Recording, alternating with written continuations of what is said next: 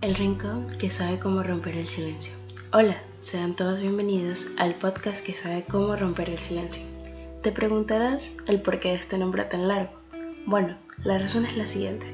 Tanto Beethoven como Pablo Coelho, entre otras eminencias, llegaron a la conclusión de que existe un lenguaje más allá de las palabras y que hay que romper el silencio con algo agradable al oído.